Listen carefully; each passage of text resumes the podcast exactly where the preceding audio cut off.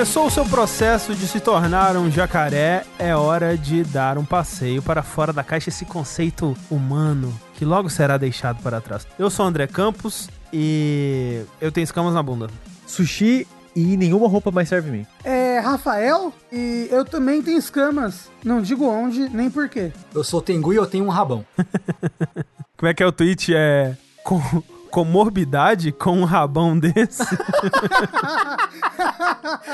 Sejam bem-vindos a mais um episódio do Fora da Caixa, esse podcast do Jogabilidade, onde falamos de tudo aquilo que não são joguinhos. Vamos falar aqui de filmes, séries, mangás, Depressão. depressão. Uou! A vida na pandemia. Mentira, não vamos falar disso não. Mas vamos falar de várias outras coisas aí, nesse podcast maravilhoso, que, veja só, é bom lembrar, a gente não faz isso sempre aqui no Fora da Caixa, mas é sempre bom lembrar, possibilitado por pessoas como você. Você aí que contribui nas nossas campanhas, você aí que dá o seu sub, você aí que faz a sua parte todo mês pra gente continuar existindo. O nosso muito, muito obrigado. Esperamos que continue com a gente aí por muito mais tempo, né? E esperamos poder continuar aqui gravando coisinhas e virando os mais diversos animais, né? Quem sabe o que, o que nos aguarda depois do jacaré. Pô, seria legal, né? Se a solução, de fato, a, a solução pra gente conseguir sobreviver é, essa pandemia seria cada um virar um animal. Gosto. Tipo Animorphs. O sushi, depois que virou furry, é só falar disso o dia inteiro. É só isso, só isso. Não, imagina se cada um virar um animal. Que animal você viraria, Sushi?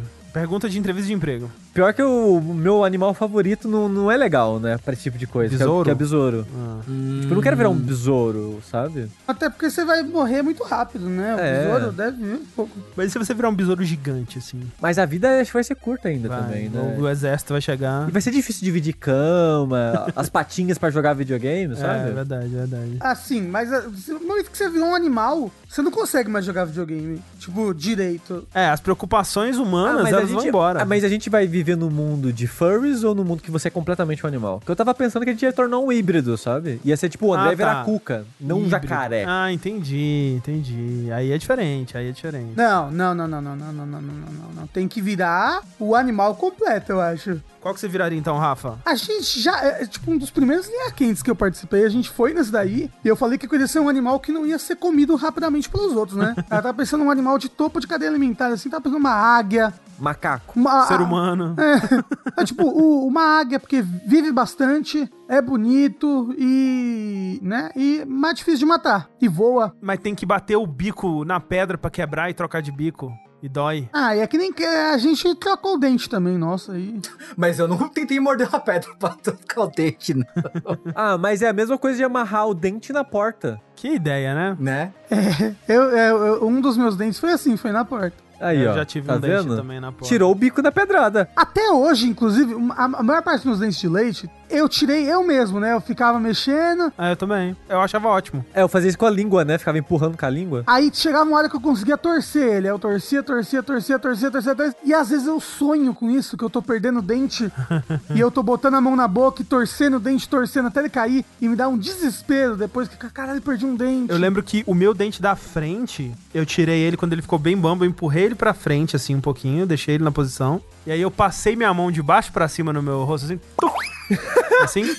Não sei se pra quem tá ouvindo vai ficar claro, mas tipo, como se eu estivesse passando a mão pelo meu rosto de baixo pra cima, empurrando ele Com pra os cima, dedos assim, com os dedos. pra cima. né? Isso, exatamente. E aí ele saiu, foi bem divertido. E você, tem qual animal você seria? Cara, acho que eu seria um bugio, sabe? O macaquinho? O macaco que taca bosta, assim. Sei, sei. Assim, eu já sou isso, né, na vida real. É, pô, se diverte com pouco, sabe? Tá lá, entendeu? Mas e um bonobo, então? Qual é a particularidade do, do bonobo? Ele transa muito. o bonobo, ele é a sociedade do bonobo, tudo é resolvido com sexo. Parece cansativo. Não, e entre todos os membros, o bonobo é conhecido por ter surubas de centenas de macacos, assim. tipo. Sei. Parece bom. Acho que eu fico com bugio ainda. Parece cansativo fazer tanto sexo assim. O que não é cansativo é esse podcast, o Fora da Caixa. Onde nós falamos de tudo que não são videogames. Então, já que você está falando aí, Sushi, o que, que você quer compartilhar com a turminha hoje aqui? Eu gostaria, antes de compartilhar, perguntar se vocês assistiram o especial de comédia do Bo Burnham. Bo Burnham. Não, não assisti. Não, também não. Quem é esse? É um comediante que começou como youtuber lá nos primórdios do YouTube e eventualmente virou comediante de stand-up.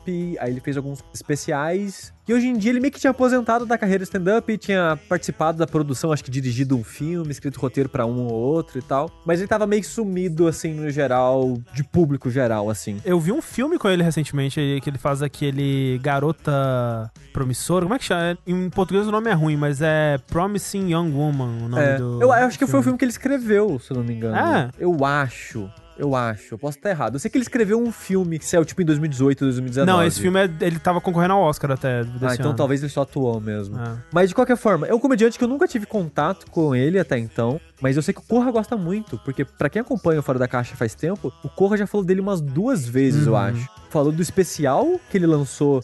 Tipo, lá em 2018, 17, alguma coisa assim. E falou também já dele de stand-ups gerais dele. E na época eu editava Fora da Caixa e eu fui tipo, ah, vamos dar uma conferida nisso aqui. E vi um vídeo ou outro e me- meio que não tinha me pegado muito, porque ele é um cara que ele é muito musical, né? Uhum. Então, nos stand-ups dele é sempre tipo. É quase uma roda de violão, no sentido que ele tá lá, senta no banquinho, vai fazer uma piada, toca um violão. Sabe? E ele coloca muita música nas apresentações dele no geral, assim. E não sei, isso não me pegou tanto assim tal. Só que ele lançou recentemente, a torno de um mês, um pouco mais de um mês, um especial na Netflix chamado Inside, que é um especial de comédia, a gente vai chegar nisso, que ele roteirizou, gravou, editou, fez tudo sozinho durante a pandemia, preso na casa dele. Aí tem um- uns detalhes aí que eu não vou saber dizer o quanto é a história que ele criou pra esse especial e o quanto de fato aquilo aconteceu com ele. Todos os detalhes desse especial, porque a estrutura é essa, né? A ideia ele começa ah, o especial meio que um, uma sketch, digamos assim, e depois ele apresenta o conceito. E o conceito ele fala que é isso, né? Tipo, ele vou ficar nesse quarto, que ele fica num quarto que, tipo, é como se fosse meio que uma kitnetzinha. Ela tem, tipo, meio que uma salona, um banheiro, uma cozinha. E é tipo isso, sabe? E a maneira que ele apresenta ele é: eu vou ficar aqui nesse cômodo, nesse lugar, até acabar de gravar e editar e, sei lá, terminar de produzir isso. E eu imagino que ele não ficou lá todos os dias da pandemia, naquele cômodo específico, né? Porque aquilo eu acho que fica na casa dele, é meio que um- uma, uma casa dos fundos, digamos assim, que ele tem. É a impressão que dá, pelo menos. E era onde ele gravava as coisas dele e tal. Então eu imagino que você tem que suspender um pouquinho a realidade que ele tá tentando vender pra você em alguns detalhes. Como, por exemplo, eu não sei se ele ficou todos os dias da pandemia lá dentro. Porque ele lançou filme, que nem o André comentou, é um filme recente com ele. Talvez gravou antes da, Talvez. da pandemia começar? Talvez. Tem um detalhes assim que eu não sei dizer o quão sincero ele está sendo quando ele vende que ele realmente não fez nada a não ser produzir aquilo. Ele não produziu outras coisas fora aquilo. Porque a maneira que ele vende o especial é assim: tipo, é isso que eu tô fazendo da minha vida e eu não vou fazer mais nada da minha vida até eu terminar isso aqui. E ele vende o processo de criar esse especial durante a pandemia como algo muito exaustivo e doloroso e, de certa forma, até nocivo e catártico também, sabe, Pra ele, porque ele vai meio que a estrutura do especial é como se fosse um stand-up, só que gravado e editado e tendo cortes entre os momentos de comédia, que seria, vou chamar de sketches. E basicamente 99, 95% das sketches são músicas. É basicamente um musical. Quando não é música, é quando ele tá sentado conversando com a câmera diretamente. Ou quando é só uma câmera afastada filmando ele produzindo as coisas. Tipo, ele arrumando a iluminação, ele, tipo, ensaiando, ele assistindo uma coisa que ele acabou de gravar e coisas do tipo. Os momentos que são pra ser mais engraçados, entre aspas, são musicais. E essas muitas aspas que eu tô colocando sobre os momentos engraçados é porque, pra gente, vai ser talvez até interessante como um estudo de uma época, sabe? Esse especial, porque ele conversa diretamente com o momento que a gente tá vivendo ainda até hoje da pandemia. E também sobre o fato dela durar muito tempo ter durado muito tempo, porque uma das coisas que ele comenta, ele vai fazendo inserções ao longo do especial, é de tipo, eu vou gravar isso aqui, a minha ideia é essa, eu não sei quanto tempo vai durar. Umas sketches musicais e ele, então, gente, eu já tô gravando isso aqui há seis meses. Eu achava que eu ia terminar isso antes de eu fazer sei lá, 30 e poucos anos, esqueci quantos anos ele tava fazendo. E a minha única meta com esse especial era terminar ele antes de fazer X anos. E enquanto ele tá falando isso, tem um relógio do lado dele. E é tipo 11h59 e alguns segundos. Ele fala: Agora, daqui a tantos segundos, vai ser o dia tal, e eu vou fazer tantos anos. E, obviamente, eu não terminei isso. Aí dá. Ele se mata. É, o relógio. E ele tem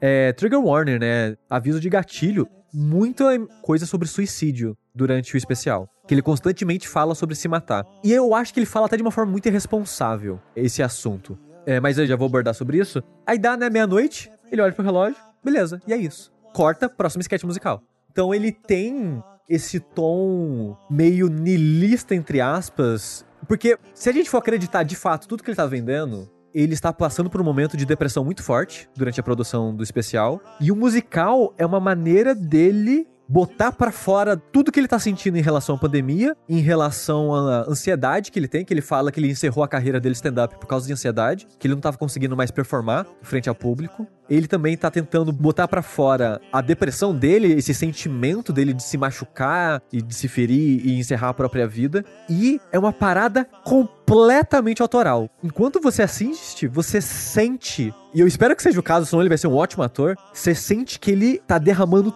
tudo de si em tudo que ele tá falando ali. E por causa disso, eu acho que é falho em muitos pontos, que nem eu falei. Eu acho que ele não é responsável quando ele vai falar sobre suicídio. Porque ele fala num tom tipo assim: ah, você tá com vontade, vai lá e faz. Uma, algo assim, sabe? E eu acho que não é bem assim, sabe? Nesse tipo de mensagem que a gente tem que passar para as pessoas que estão em situações desse tipo. Então eu acho que ele é meio irresponsável nesse sentido, mas é uma obra que você sente os sentimentos da pessoa. Você sente o sofrimento dela, você sente a aflição dela, você sente a depressão dela, você sente meio que um alto ódio às obras da própria pessoa, porque que nem eu comentei no começo, ele já foi youtuber e ele, como a gente no geral, vive muito em contato com a internet, né? Então ele tem muito de crítica de comportamento da internet, a crítica sobre produção de conteúdo pra internet, essa parada de. A gente aqui, né, como trabalha com isso, acho que a gente vai se identificar muitos pontos que ele comenta isso sobre você tem que estar tá bem para as pessoas que você vai produzir algo Uhum. para, sabe? E durante a pandemia é difícil isso, né? Então Uhum. tem aquela parada de você se preparar, criar meio que uma persona para vender essa persona pras pessoas e, e- e esse tipo de comentário assim, que talvez não funcione pra todo mundo, mas pra gente que trabalha com isso, vai ter muitas coisas que a gente vai se identificar Uhum. com o que ele tá dizendo e tal. Aí ele tem muito comentário sobre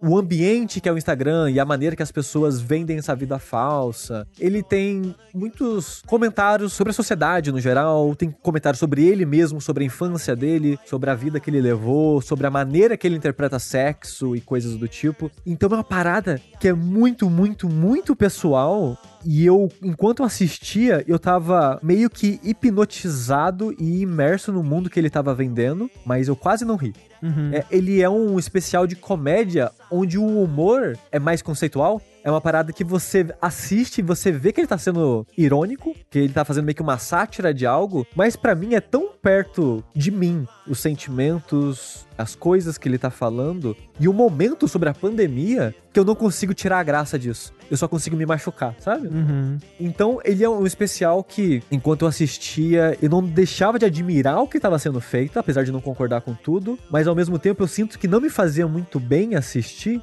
aquilo, mas ao mesmo tempo é algo fascinante, é uma produção fascinante, porque eu, eu acho que eu nunca vi algo assim que transbordasse tanto uma pessoa. Uhum. Sabe, um momento da vida de uma pessoa e eu não consigo não recomendar por causa disso? É, Eu quero muito ver. Tipo, eu ouvi falar muito, muito bem. Inclusive, eu ouvi falar muito bem das músicas também, que até Sim. agora elas É. estão no, no Spotify já. Sim. E o pessoal tá falando que é Eu muito acho bom pra ouvir até fora de contexto. assim. Eu acho que a primeira vez eu recomendaria assistir. Porque Não, não, a- sim, a, claro. qualidade da produção é surreal ele ter feito sozinho. Uhum. Porque tem uns clipes assim com os efeitos de luz, de edição, a performance dramática durante as músicas. Os momentos são muito bons. Tipo, as músicas são muito boas, mas eu acho que a, o audiovisual como um todo é muito bom. O nível de produção é incrível. Faz sentido ele ter levado, tipo, um ano pra fazer. Porque foi É. basicamente o tempo que ele levou pra fazer e editar. É tipo, entre escrever, gravar, editar e tudo foi um ano, um pouco mais de um ano, eu acho. É, eu tava tentando procurar no, no Google pra ver se em algum lugar falava se era verdade, né, essa história. E aparentemente sim. E se for, melhor ainda no sentido de dele não tá criando, né, esse contexto, né, e deixar a obra pra mim mais concreta e fazer mais sentido e ser mais interessante. Por pior que seja pro indivíduo, né, que tava produzindo ela, mas é muito fascinante por causa disso. Mas aí eu fico nessa de, eu não sei se eu indico ou não pras pessoas, mas acho que o que eu falei já Ah, vai, umas- já vai ser o suficiente. aí, né? É, se a pessoa deve ou não assistir. E eu sinto que eu falei muito rápido sobre, mas é meio que isso, sabe? Porque eu não quero entregar muito de piadas e sketches específicas. Mas a, a produção é mais ou menos essa, assim, é algo muito, muito, muito fascinante que eu não sei se faz bem pra todo mundo. Então, se você tá num momento da pandemia que você sente que você tá, é, para quem, né, teve o luxo de poder ficar em casa durante esse momento todo, se você tá sentindo que você tá nos limites de eu preciso fazer alguma coisa, eu preciso encontrar pessoas, eu preciso, sei lá, sair dessa situação, o mundo precisa ir pra um lugar melhor, talvez não seja a melhor coisa pra se assistir, ou talvez seja, porque talvez isso te ajude a lidar também É, com o vezes, sentimento. é, e- e ver em outra pessoa aquilo que você tá sentindo, às vezes ajuda, né? Às vezes Sim. ajuda você a, a não É. se sentir tão sozinho assim, né? É, e é algo que eu preciso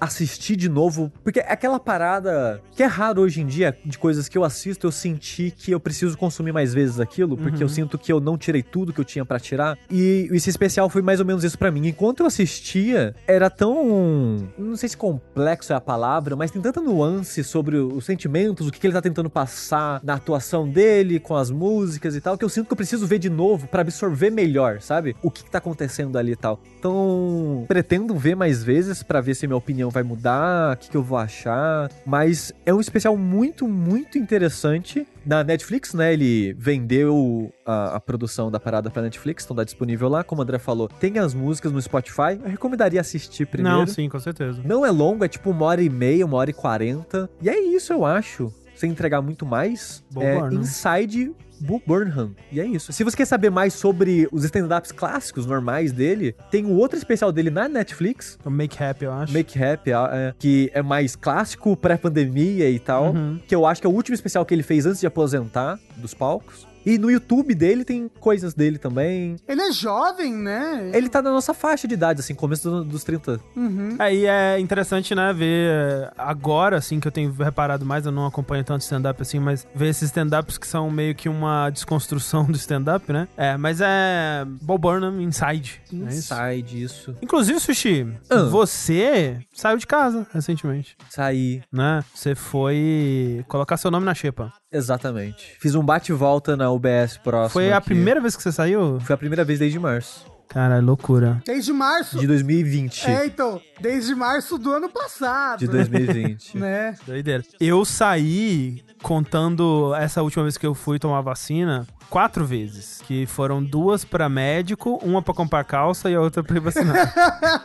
e assim, você tava falando, né, que, tipo, ah, foi né, doido ver as pessoas lá fora, pessoas sem máscara, né? Eu, eu galera- acho que eu tive uma leve crise de ansiedade porque eu fiquei com muita ânsia e dor no peito. Uau, é. Então tem alguma coisa aí. Mas você sentiu. Porque uma coisa que eu, eu tava reparando depois, assim, mesmo porque das primeiras vezes que eu saí, eu fiquei no Uber e aí eu fui para ou pro consultório e tal. Eu não tive contato com muitas pessoas aleatórias, assim, né? E essa vez que eu fui tomar vacina foi a primeira vez que eu tive isso em, né, dois anos praticamente. Aliás, em, em um ano e, e pouco, né, praticamente. Que eu fiquei numa fila, né? Tinha muita, muita gente mesmo em volta. Tava bem lotado o lugar da vacina, o que eu fiquei feliz até depois de ver tantas notícias sobre. Gente evitando. É, né? os lugares vazios e tal. Uhum. Mas foi a primeira vez. Eu achei que eu fosse ter uma reação diferente de tipo, olha, pessoas, olha, o mundo lá de fora. E nenhuma das vezes que eu saí eu tive isso. Tipo, pra mim é como se nada tivesse mudado. Eu vejo as pessoas falando assim, nossa, agora eu vejo um filme assim, tem uma cena com várias pessoas e eu sinto estranho. Eu, eu não consegui ter isso, eu queria. Você queria. É, eu, eu- quando eu assisto coisas e eu sei que é durante a pandemia, é, acho que nem precisa ser. Quando eu assisto coisas no geral, eu tenho um pouquinho disso também, tipo de. As pessoas estão se vendo? Por que, que as pessoas estão se vendo? Não pode se ver. Não pode, gente. O que vocês estão fazendo? Mas quando eu saí agora, eu não tive essa sensação de, ah, é um filme, não sei lá o quê. O mundo é um mundo, ele não mudou absolutamente nada. Mas o que me fez ficar aflito é a quantidade de gente sem máscara. Sim, e o sim. medo geral, sabe? É o medo de. Sabe quando você tá meio com a mão suja e você meio que não quer encostar nas coisas, que você tá com a mão Uhum. melada ou algo assim? Eu sentia assim, sabe? Eu não encostava em mim, eu não encostava em nada, eu ficava com a mão meio que. Dinossaurinho, dinossaurinho. É, eu ficava com a mão mais ou menos assim, Aham. exato, porque eu meio que. Eu não sei, sabe? Eu me sentia desconfortável de estar nesse ambiente. Pra mim, perigosíssimo, sabe? E com muita gente sem máscara que eu vi pela rua. E isso me dava um desconforto muito grande. Então, eu tava muito desconfortável e muito apreensivo de estar lá, sabe? Eu acho que é é isso que me deu mais ansiedade, assim, e- esse tipo de coisa. E não de necessariamente ter, ter Sim, saído sim, de sim. casa de novo. É, eu tive já esse sentimento aí de ver, tipo, tô vendo uma série ou um filme, tem um monte de gente, galera num local, eu fico, caralho, como assim? Não pode, tem um limite, gente, vamos distanciar aí, cada um aí. Mas quando isso foi, quando no mundo, no mundo lá fora, fora do Brasil, a pandemia foi passando, eu fui perdendo isso. Eu acompanho uns três youtubers que são australianos, e lá faz tempo, né? Que eles começaram já a poder sair de casa. E depois pôde até parar de usar máscara e o caramba 4. Então, tipo, faz tempo que eu vejo pessoas tendo essa vida normal lá. Pessoas tendo vida normal na Nova Zelândia. E agora que nos Estados Unidos já voltou ao normal em vários lugares, passou essa sensação pra mim de quando eu vejo num filme, eu acho estranho. Porque nas minhas mídias, né, das minhas redes sociais, já tá normal em muitos outros lugares. Não está aqui. Dito isso, quando eu saio de casa, eu fico meio que nem o sushi. Já fiquei pior das primeiras vezes que eu saí. Eu saí, tipo, umas quatro vezes também. Duas foi pro pronto-socorro. É, duas foi pro pronto-socorro. Três foram pro pronto-socorro. e uma vez pro mercado. Ah, eu saí pra me vacinar também. Cinco, cinco. Cinco vezes. E, tipo, nas primeiras eu fiquei mais assim. E numa última vez, não foi em pronto-socorro, eu fui pra fazer exame, né? Exame de sangue, pra diabetes. Eu fui numa padaria que tinha do lado, que eu tava morrendo de fome, porque né, je- jejum, 12 horas, cadê a 4? E na padaria eu fiquei semi-desesperado, assim. Porque as pessoas, não importa, elas colam em você, foda-se. Aham. Sabe, foda, gente, pelo amor de Deus, distância, fica longe de mim. E tinha um cara em específico que não pode entrar na padaria sem máscara. É lei. Ele pegou e era uma pessoa assim, você percebia, você sentia o cheiro de, de pessoa bolsominion que fala blue pill, sabe? E acha que é alfa, porque ele pegou uma máscara dessas bem chechelenta assim, e ele botou por cima da orelha, nem amarrou, sabe? Deixou largada aqui embaixo, botou por cima da orelha, foda-se. E tava andando assim, tipo, todo marrentão, panza, e eu, e eu tive um ódio tão grande dessa pessoa, e tudo que ela representava, e do fato de que tava todo mundo cagando e cheio, a padaria cheia, todo mundo comendo, blá blá blá. E a pessoa come, né? Ela obviamente tira a máscara, né? Então um monte de meses, assim, e eu fiquei, caralho, as pessoas pioraram depois da pandemia, né? Já não, vamos sair da pandemia melhores, como seres humanos. Não, as pessoas pioraram muito, elas, elas destilaram tudo que tinha de podre nelas, e agora tá aí pro mundo, aflorando, tal qual o coronavírus. Que lindo, que belo poema. Tem Guta até chorando aqui. Eu tô, cara. Eu sou um poeta mesmo. Não, não, eu saio da rua e fico bravo, assim. Uhum. né, a gente ainda sai, a gente vai fazer compra assim uma vez por semana. Vai no fim de semana num horário que é mais vazio o mercado e tal. Mas é só revoltante, assim, é só muito, muito irritante. E essa coisa, tipo, eu não, eu não tenho essa coisa de olhar um filme, ou sei lá o que, e falar, ah, nossa, parece um filme, parece um sonho, parece outra vida e tal. Mas eu me senti assim quando eu vi que o Mega 64 tava já fazendo os podcasts Ah, sim. presencialmente, né? Falei, caralho, né? Porra, ó, podia ser, this could be us. É, então, quando no final do ano passado, quando tavam, os casos estavam diminuindo antes da segunda onda, né, aquela coisa toda, e alguns, até canais brasileiros, assim, começaram a gravar presencialmente de novo, outros canais americanos e tal. A gente, putz, será, velho? Será que é agora? Será que é nós? E não foi. Não foi ainda. Não, a, tendência foi piorar, inclusive, depois daquilo só piorou. É, e eu acho que assim, vai demorar ainda, mas pelo menos eu consigo ver uma luzinha agora no fim do túnel. Eu assim. consigo ver um dezembro. Acho que em dezembro, É. em dezembro, todo mundo aqui já tomou duas doses. Eu acho que sim. Eu acho que pelo menos é tipo todo mundo, mas né, o pessoal da casa. É aqui e isso, tal, isso, assim, isso. sim, Todo é. mundo, né? Exato, exato. Acho é. que pra mim o que tá fazendo mais mal no momento, assim, é mais a questão da, da, da ansiedade social, no sentido de que, tipo, eu nunca me incomodei em ficar em casa e tal, né? Uhum. Então, no- até comentei isso no passado distante, que a quarentena em si não me não tinha me pegado tanto, não tava tão desesperado, ai meu Deus, eu preciso sair e tal. E eu ainda não tô com essa sensação, assim, de ai meu Deus, eu preciso sair. Essa sensação é ok, porque até a gente vai pro mercado uma, uma vez por semana, então não fica aquela claustrofobia tão bruta, né? Mas o que tá pegando pra mim, assim, é, é- é a falta de contato com as pessoas Uhum. sabe? Tipo, falta de estar num ambiente com as pessoas, de você encontrar com as pessoas e falar com os amigos, né? Quando eu falo pessoa, eu quero falar amigos e, Sim, sim. e a parte da família que vale a pena encontrar. Uhum. A parte da família que é realmente família, e não parente. É, exato, exato, exatamente. Né? Então isso tem é, atacado minha ansiedade e tudo mais, essa coisa de, tipo, de não estar em contato com as pessoas. Isso tem me feito muito mal. Mas é, a, vida, a vida é essa, né? É, pra mim também eu não sinto. Por mim, eu podia passar o resto da vida sem sair de casa, assim. O que eu sinto falta é, tipo, receber vocês aqui, é receber as visitas em casa, encontrar os amigos que você tava falando. Disso eu sinto muita falta. Eu poderia, se existisse uma situação que, sei lá, nunca mais posso sair de casa, mas tendo o contato que a gente costumava ter, de vir aqui gravar e, sei lá, fazer coisas juntos, pra mim já estaria de boa, Uhum. sabe? É, primeira coisa que vocês vão querer fazer quando puder sair de casa. E no karaokê. É, eu acho que eu também, tenho. É, lamber a cara de todo mundo. Isso. Mamar no sigilo. Quer dizer, Ma- Mamar no sigilo. É, como é que é? Banheirão que chama? banheirão, banheirão do Gugu. É. Que Deus o tenha, né? É.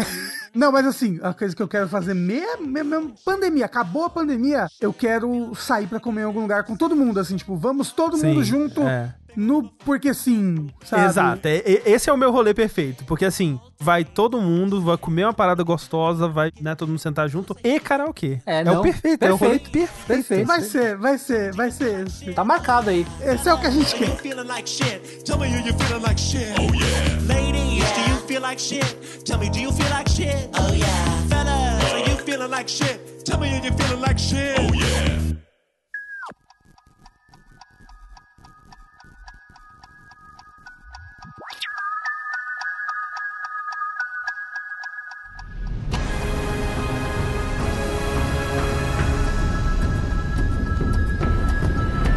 Agora, sabe o que, que a gente quer mesmo também? Mentira. Sabe o que, que muitas pessoas querem? Séries da Marvel. Ah, é verdade. Que? Pois é, as pessoas querem séries da Marvel. E a Marvel está atendendo aí no seu serviço de streaming no Disney Plus. E ela atendeu aí a. Não, não atendeu uma demanda, na verdade, né? Da coisa que veio dela, mas Ela criou uma demanda. ela criou a demanda, que, e ela mesmo foi lá é, e supriu a demanda, que era algo do Loki, né? Porque o Loki é, era o vilão que o pessoal mais gostava do MCU, é, antes do Thanos. Talvez o Thanos o pessoal tenha gostado mais, não sei, né? Até porque o Loki ele é vilão, vilão mesmo em dois filmes, né? Uhum. Do resto ele é Ele é o meio... Vegeta. Ele é o Vegeta ali do Thor. Isso. né? É, é, o, o resto, ele, ele é meio que um anti-herói, um Vegeta. É porque ele ainda é vilanesco, mesmo quando ele é anti-herói, ele ainda é um pouquinho vilanesco sempre. Tipo Vegeta. Tipo o Vegeta. É, mas, o, Ve- É genocida, mas é meu amigo, pô. Isso.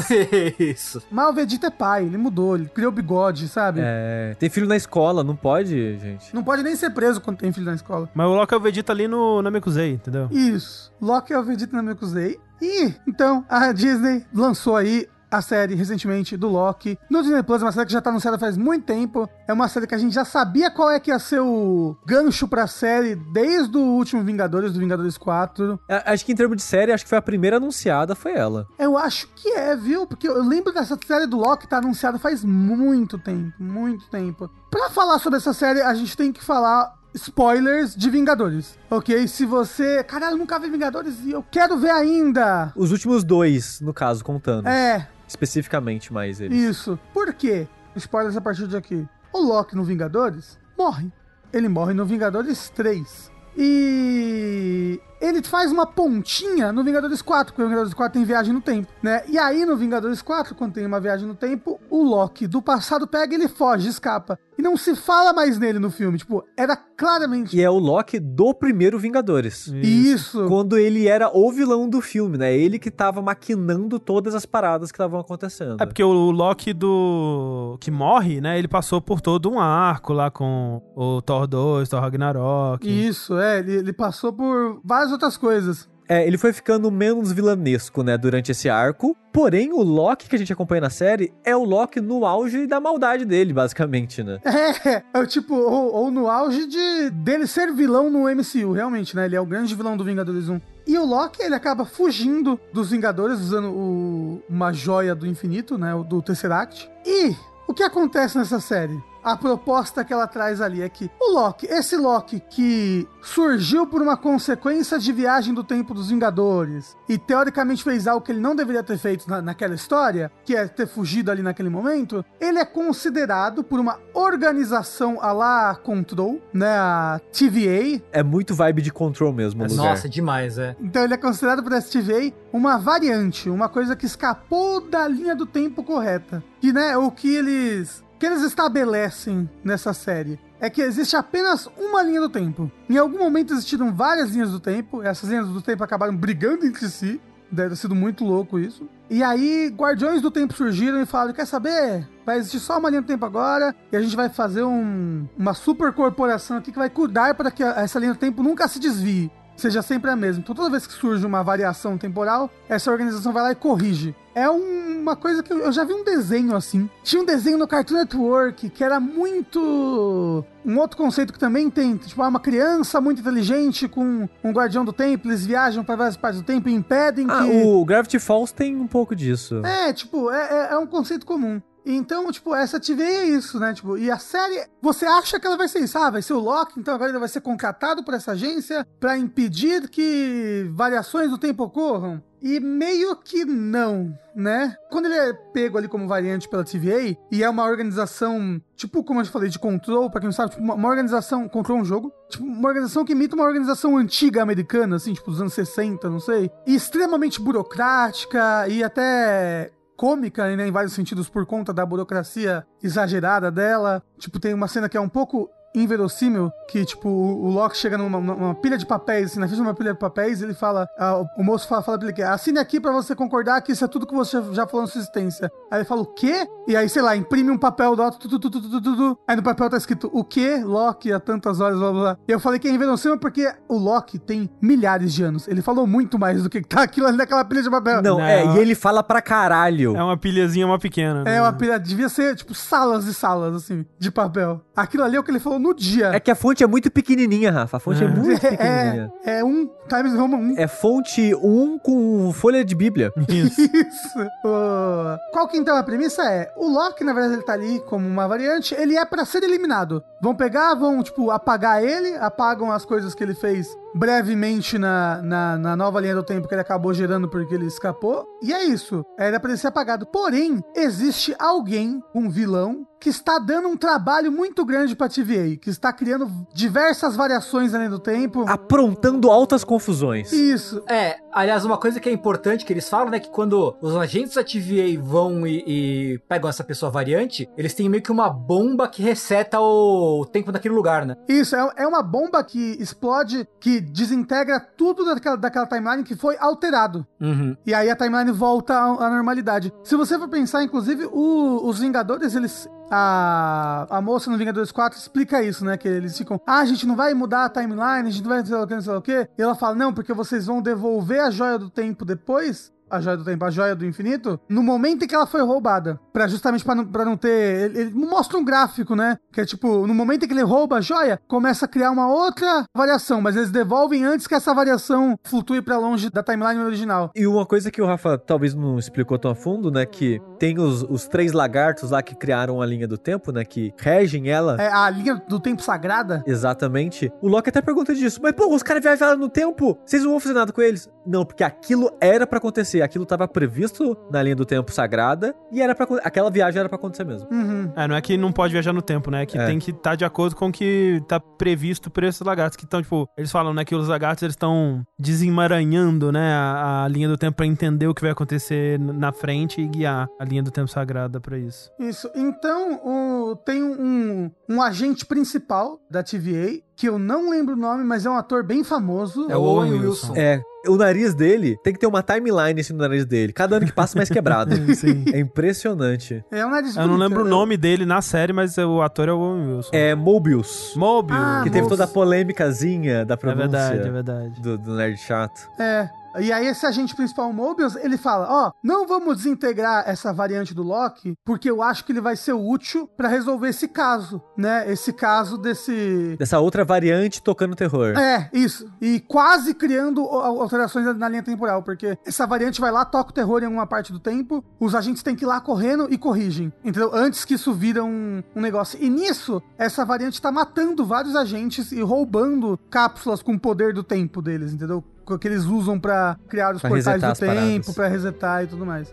E essa basicamente é a premissa do primeiro episódio é, primeiro episódio, Loki arranja um emprego, que é, é o Loki conhecendo esse local, a TVA, como ele funciona, como ele opera, como são os agentes, e o Loki aprendendo sobre o que acontecer com ele no futuro, né? Ele vê o resto da vida dele, né? E, e é uma maneira de meio que colocar ele meio que a par com os acontecimentos do Loki que a gente tinha acompanhado até então, né? É, mas ele ainda continua muito mais trapaceiro e filho da puta do que o outro Loki, sabe? E sim, mas é, mas é aquilo que faz ele ficar um pouquinho menos. É. Mas é legal, assim, porque mesmo quando você pega o Loki do Vingadores 1, que é o Loki que tinha aparecido no primeiro Thor também, ele tem um pouco de desenvolvimento de personagem que, né, o lance do, dele de ser adotado, aquela coisa toda. Principalmente no, no Thor, né? No, no Vingadores ele é só o vilão, vilão mesmo. E o que eu gostei bastante, assim, até do primeiro episódio, Primeiro, a química dos dois, do Owen Wilson e do Tom Hiddleston, é muito boa. Eu não esperava que fosse ser tão boa assim, né? Eu não, não esperava que fosse ser tão focado na relação desses dois personagens. E o primeiro episódio é basicamente os dois conversando sobre a vida e sobre os objetivos do Loki, né? E tipo, o que, que ele queria fazer. É, é doido porque um grande pedação do episódio é, é Owen Wilson, né? O Mobius e o Loki numa salinha sentado, Isso. assistindo o filme da vida do Loki, meio que numa sessão de terapia. Cara, eu adorei, velho. Eu achei incrível. É, não, é animal, é incrível. Eu, assim, tipo, tá, tá, tudo bem, vamos lá. Você vai voltar, o que, que você vai querer fazer? Ah, vou querer virar... Não, mas tudo bem, mas rei do quê? Ah, mas depois, tudo bem, depois você vai virar rei, e aí? Que que eu feliz pra sempre agora? E é ótimo porque você vê o Mobius quebrando o Loki aos pouquinhos, assim. Aham. E assim, é, é uma sutileza de atuação que eu achei incrível, assim, porque o Mobius, ele tá muitos passos na frente do Loki. Ele entende o Loki mais do que o Loki entende a si mesmo, muito claramente. Mas ele não quer soar arrogante, porque ele quer a cooperação do Loki. Então ele quer guiar o Loki pra esse caminho. Não, não, ele não quer entregar isso pro Loki de cara. Assim. Ele quer que o Loki tenha a realização, o entendimento e que ele tome a decisão, né? Ou que ele tenha a ilusão de que ele tomou a decisão de ajudar. Aham. Então ele vai levando isso de uma forma muito sutil, assim. Então, uma hora que o Loki faz alguma metáfora grandiosa daquelas, assim, que ele fala todo eloquente, né? E aí o Mobius fala: Ah, nossa, é o rei das metáforas, né? Faz você soar inteligente. E aí ele fica meio ofendido assim: Não, mas eu sou inteligente. É, ele não é inteligente, sim. Tipo, É, aham. ele tá sempre bajulando, sendo um pouco bajulador, assim, em cima dele, assim. É. E a ironia com que o, o personagem do Owen Wilson fala com o Loki esse primeiro episódio todo é muito, muito legal. Eu gostei demais dessa relação deles, assim. É, Eu acho que não só o personagem, o Mobius, mas como a existência dessa instituição, dessa organização, já é algo que afeta e irrita muito o Loki, né? Sim, exato. Porque ele. É, a existência dele era: eu vou juntar essas joias aqui e dominar o universo. Aí ele chega lá e descobre que existe algo muito mais poderoso que as joias. É, e que lá as joias não valem nada, né? É. Ele foge uma hora, aí, cara, cadê o. Cadê o Tesseract, né? Cadê o cubo cósmico? Aí o cara fala, tá, tá aqui. Ele abre uma gaveta, aí o Yolok vai, pega. Aí ele olha de volta pra gaveta. Tipo, um monte de joia do infinito, assim.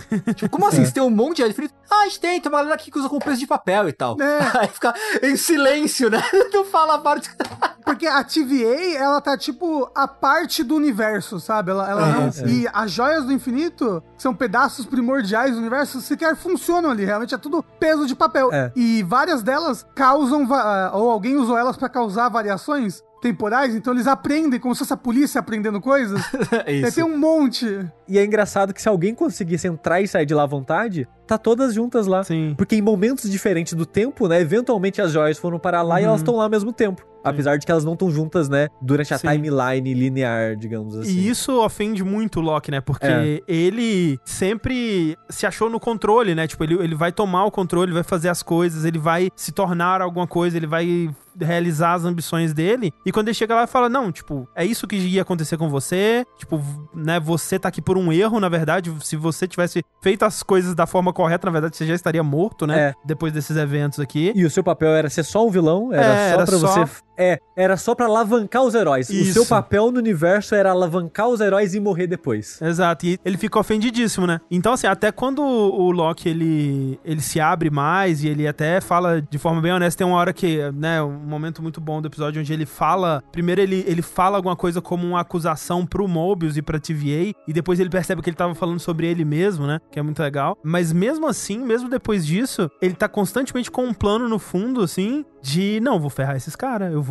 tomar controle dessa porra. Se esses caras controlam tudo, então eu vou controlar esses caras e aí eu vou controlar tudo, E né? é engraçado que, sem falar muito do segundo episódio, mas é engraçado que eu terminei o primeiro episódio com essa sensação de que, ok, o Loki agora tem um plano e ele quer controlar Uhum. a agência. Aí no comecinho do segundo episódio, cara, o que você acha que tá fazendo? Você acha que você vai controlar a gente? Eu já joga isso na cara dele, tipo, você não vai fazer isso não, cara. Uma coisa também que ofende o Loki é o fato de, tipo. Então não existe li- livre-arbítrio? Não, eu tenho livre-arbítrio, né? Tipo, ele. Eu sou um deus, né? Né, tipo, e eu acho que as coisas já estarem sendo, teoricamente, pré-planejadas, ou melhor, elas têm a permissão de acontecer por causa dos lagartos, isso ofende ele também, né? A existência deles ofende o Loki. Inclusive, sem entrar no segundo episódio, vocês assistiram o segundo episódio? Sim, sim, sim. Eu vi o primeiro só. Porra, é que o segundo episódio é muito bom. Eu achei até melhor que o primeiro. É, é que eu acho que até que eles deviam ter colocado os dois juntos, eu acho, porque os dois primeiros é que meio que.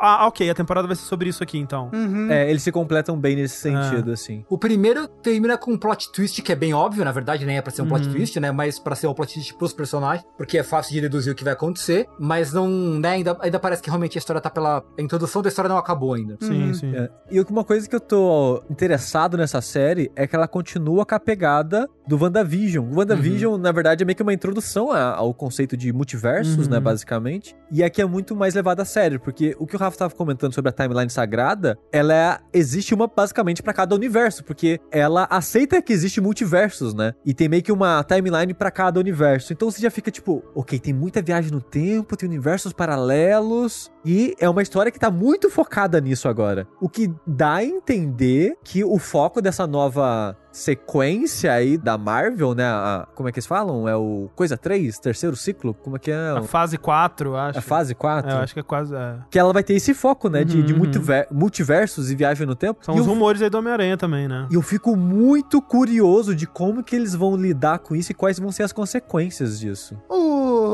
o Doutor Estranho, o nome do próximo filme é Multiverse of Madness. Sim. Mas, essa talvez é a parte que eu tô mais pé atrás, assim, quanto ao Loki, porque, assim, eu tô amando a interação dos dois, né? Esses dois personagens e, e como que eles estão alimentando um ao outro, assim, achando muito legal. Mas essa parte de multiverso, tipo, eu acho que talvez ele recorra muito a umas soluções que são muito simples e ajeitadinhas, assim, muito arrumadinhas, assim, mas pra, são, pra certas são. coisas. E, e que você acaba tendo que aceitar que as coisas vão se resolver de uma forma muito perfeitinha, assim, quando na verdade seria muito mais caótico, né, do que o jeito que eles estão apresentando, né? Então, por exemplo, no, no segundo episódio mesmo, que eles encontram uma solução pra uma parada lá que. Quando você para pra pensar um, um minuto naquilo, você. Não, não é, não é assim. Ué, pode ser. Não pode. Do jeito que eles falam, não pode. Porque o, o, o que eles falam é: se eu fizer isso sob essas circunstâncias, não vai importar, né? Não tem como dar errado porque essas circunstâncias estão acontecendo. Quando na verdade não. Você tem como fazer alguma coisa ali que, mesmo sob aquela circunstância, alteraria completamente aquela linha temporal. Tipo, e você pensa nisso sub 30 segundos você fala: essa solução que eles inventaram aqui já é completamente assim. É muito amarradinha pra uma coisa que na verdade seria muito mais caótica, sabe? É, mas aqui é, aí depende da sua fé, né? Porque tudo isso daí tá apenas no campo das ideias. Você pode acreditar, que nem o Rick acredita que precisa ser algo maior para que isso aconteça, né? Ou você pode acreditar que não, nada realmente. Se não existem, vamos dizer, pessoas pós aquele evento, se não existe algo que possa existir após aquele evento, talvez nada então altere, entendeu? Ó, vamos usar rapidamente um exemplo de uma, de uma, uma cena que aparece no trailer, né? Que você vê que o Loki ele volta pra Pompeia, né? No momento em que ela tá sendo destruída. Não o bairro. É, exato. Uma maneira muito simples de alterar aquele evento ali seria, por exemplo, alguém ir pra lá e ser aniquilado pela destruição de Pompeia segurando um PlayStation 5. Uhum. Porque essa pessoa ela seria preservada na, na, naquelas estátuas de pedra e tudo mais, mas com um PlayStation 5. Será que então, isso faria a diferença? alguém ia ver aquilo ali e ficar pelo menos curioso. Já seria uma alteração na linha do tempo, entendeu? Mas grande o suficiente? Eu acho que sim, ué. Mas eu acho que seria sim uma alteração. O negócio é, se ele tivesse morrido ali naquela explosão, aí sim. Se ele tivesse pegado no PlayStation 5, aí sim. O negócio é, somente a presença dele ali não é o suficiente, entendeu? O que ele faz não é tanto que ele chega lá e faz coisas pra tentar mudar a linha do tempo. Porque teoricamente, que nem tipo, ele foi preso logo que ele pisou no deserto da outra vez, entendeu? Sim, sim. Então, tipo, porra, pisei aqui, já alterei ali no tempo, porque eu não deveria estar aqui nesse momento. Ali, os eventos que ele fez ali, como andar, pisar, correr, gritar, conversar com as pessoas, não foram o suficiente pra alterar. Eu acho que ele poderia sim fazer coisas ali para alterar a linha do tempo. Sei lá, se ele chegasse ali e atirasse um laser na lua. Aí, pô, sim. Então, mas não é esse o argumento. O argumento é que nada que eu vou fazer aqui vai importar, entendeu? E não, não é esse o caso. Tem muitas coisas, na verdade, que você pode fazer que vai importar. É, mas eu acho que nada de drástico. Sim, mas aí você tá tirando algo que não foi, não foi o que foi apresentado, entendeu? Ah, é, é, sei lá, eu entendi mais ou menos assim, né? Porque como falei, se ele chegasse ali e atirasse com um laser na lua, mudaria. Mas é isso que eu tô falando, tipo, você acaba tendo que puxar pra resoluções muito mais simplificadas do que a lógica da situação que é apresentada poderia ir. Tipo, ele te dá uma situação e espera que você pare no, no nível de lógica que ele tá te dando. Uhum. Porque se você for um pouquinho além, se você para pra pensar sobre aquela situação um pouquinho além, já desmonta Mas e é- fica conveniente, Mas sabe? é tudo de viagem no tempo, Nem beira tudo, isso. tem boas histórias de viagem no tempo. E é isso que. É, não, é raro, de fato é raro. Mas o meu argumento é, pra uma série que tá focada em viagem no tempo, eu gostaria que eles levassem um pouco mais a sério essa parte. É, tipo, eu acho que eu já devo ter falado isso em algum momento. Das estruturas de história da Marvel, eu nunca peço muito disso, que eu sei que não é isso que eles vão me dar, sabe? Então eu já entro bem, tipo, vai, fala pra mim que você quer que eu acredito, que eu, eu vou fingir que eu acredito no que você tá me falando, sabe? Não é um tipo de história que eu levo tão a sério assim, que eu já levei antes, me decepcionei, e a maneira que eu encontrei de me divertir com esse tipo de obra é não levar o universo que ela cria, essas regras, tentar extrapolar demais, assim, porque de fato elas são mais mastigadinhas. WandaVision também tem um- Não, mas, coisas mas, assim, por sabe? exemplo, WandaVision, pelo que todo mundo diz e tudo mais, é uma série sobre luto dentro de um cenário de TV replicando seriados nos anos 50, 60 e tudo mais. Todas essas coisas ela faz muito bem num nível aceitável sobre o escrutínio ali do, do- de você analisar. E, porra, é uma boa história sobre luto. Porra, eles recriaram realmente as TVs na tecnologia da época e tudo mais. Tipo, se eles fossem fazer uma. Ah, a gente vai replicar um programa de TV dos anos 50 e fosse a cores filmado em HD, você fosse, puxa, podia ter feito com um pouco mais de seriedade. Já que você se propôs a replicar um seriado dos anos 50 na TV, faça com um pouco mais de seriedade, imitando a tecnologia da época. E foi o que eles fizeram. Aqui é a mesma coisa. Tipo, se é um seriado que tá com foco em viagem no tempo, multiverso, que é algo tão importante pra Marvel, eu gostaria que eles levassem um pouco mais a sério também, que fizessem com um pouco mais de respeito pela inteligência da plateia. Não precisa ser uma história de viagem no tempo doida do caralho, tipo Tenet ou outras histórias aí que nem dá pra entender o que tá acontecendo de tão ab- absurdo que a pessoa leva todos os aspectos daquilo. Mas eu acho que um pouco mais, é isso que eu tô dizendo. É, eu não tive problema nenhum até agora em relação a isso. E eu acho que o que me interessa nisso nem é o aspecto com as séries vão levar isso. É o tipo de coisa que pode acontecer nesse tipo de história. Mas aí é, é esse que tá o meu medo, que eles vão, talvez, baseado no conhecimento desses dois episódios, eles vão criar uma história e ela vai se resolver por conveniência de viagem no tempo, É. entendeu? É, vamos ver quando acabar. Talvez É. você vai falar, nossa, de fato, não era uma boa história de luto sobre viagem no tempo e sei lá. Talvez, tomara, tomara. É, tipo, é, às vezes a gente não, não- não pegou qual vai ser a- o tema, né? Sim, total. Não, e, e mesmo que eles façam isso, mesmo que essa parte da viagem no tempo seja ruim, que ela seja conveniente, que ela seja essas coisas todas que eu falei, talvez eu ainda continue gostando como eu tô, mesmo achando isso desses dois episódios, porque como eu falei, a relação dos personagens é muito legal, o mistério que eles estão construindo tá intrigante, tô interessado pra saber pra onde vai e tudo mais. Uma coisa que eu gosto muito, muito, muito mesmo é essa estética de controle, assim, essa estética de Sim. corporação extremamente burocrática. Eu acho muito bacana. Aquela cena toda do, do primeiro episódio, da perseguição ali, eu acho, eu achei legal. Que é ele contra aquela policial ali, é bacana. Sim. Eu acho que como é o Loki, não vai ter muita coisa de ação, né? Vai ter mais coisa de, sei lá, joguinho psicológico do Loki pra cima dos outros, né? É, Apesar de que o segundo episódio teve uma. é umas teve boas uma lutinha ali que eu achei bem, Eu bem achei legal. assim. É, porque o, o Loki, ele não luta bem, né? Tipo, ele não, ele não luta. Ah, ele tem algumas cenas de luta, assim, com as faquinhas dele lá nos outros filmes. É, mas ele, ele é mais, tipo, realmente controle mental, é, né? sim, sim, sim, sim. Mas então, mesmo nessa luta do episódio 2, ele acaba tendo que usar criatividade, né? Ele usa umas coisas do mundo, do cenário, assim, os objetos do cenário e tal. Uhum. Achei legal. Mas é porque, digo,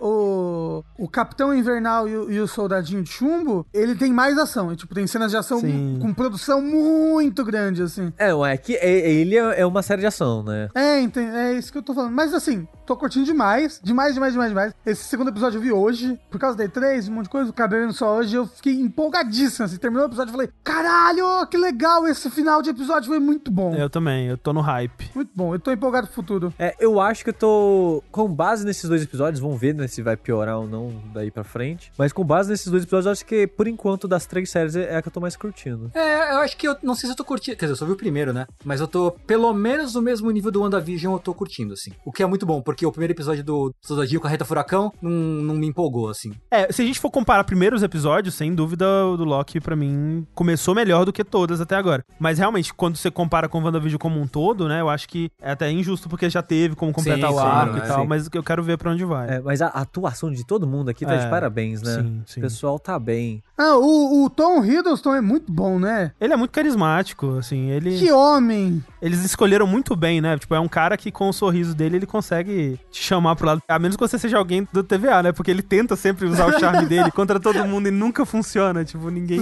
liga pra ele. Até, e, a, e a gente sabe, né, por- vendo pelo segundo episódio, porque eles já lidaram com o Loki um milhão de vezes, né? Sim, sim.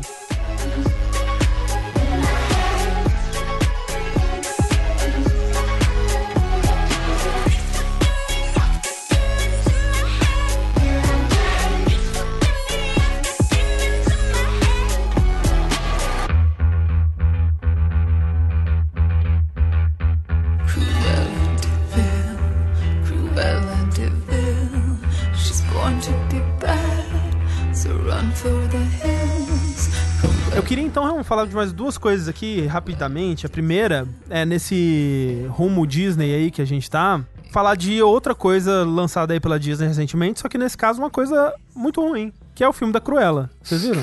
Não. Felizmente não. Ah, pera! Mas a Clarice amou. Ela gostou, ela, ela achou legal. Eu achei que vocês tinham amado juntos. Que ela, ela, falou, Não. ela falou que é tão, mas tão, mas tão ruim que é bom. Eu só achei ruim mesmo. É, eu não assisti, por favor. Conte tudo. É, eu nem sei, eu não tenho, nem tenho muito o que falar, assim, na verdade, né? Mas pra quem não sabe, é a história da Cruella, do, do vilão do 101 Dálmatas, né? E aí ele comete todos aqueles pecados desses filmes de origem, tipo do Han Solo e outros filmes de origem aí, que ele se sente na obrigação de explicar, querer explicar cada um dos detalhes do personagem, de onde veio, né? Por que que é assim, ah, por que que ela tem o cabelo dividido no meio? Ah, por que que ela chama Cruella? Porque o nome dela é Estela, na verdade. Ah, por que que é Cruella Devil, né? Então, tipo, tem, sabe, é uma cena assim que ela olha, tem alguém chega com um carro e aí o carro é da marca Deville, né? Tipo D-E-V-I-L-L-E. E aí ela olha pro carro, hum, Deville, esse é um nome legal, não é? E, sabe, é nesse nível de didatismo, assim, o, o filme. Eu pensei que ela ia olhar pro carro e aí o carro era metade loiro, metade preto. E ela, hum, vou pintar meu cabelo desse jeito. É assim o cabelo da Cruella, não é? Não é tipo loiro. Branco e preto. É branco e preto. Ah, é. é, branco e preto. Ah, por causa de um dálmata, né? Será? Provavelmente. É porque ela gostava muito de, de Oreo, negresco, né? Aí. Ah,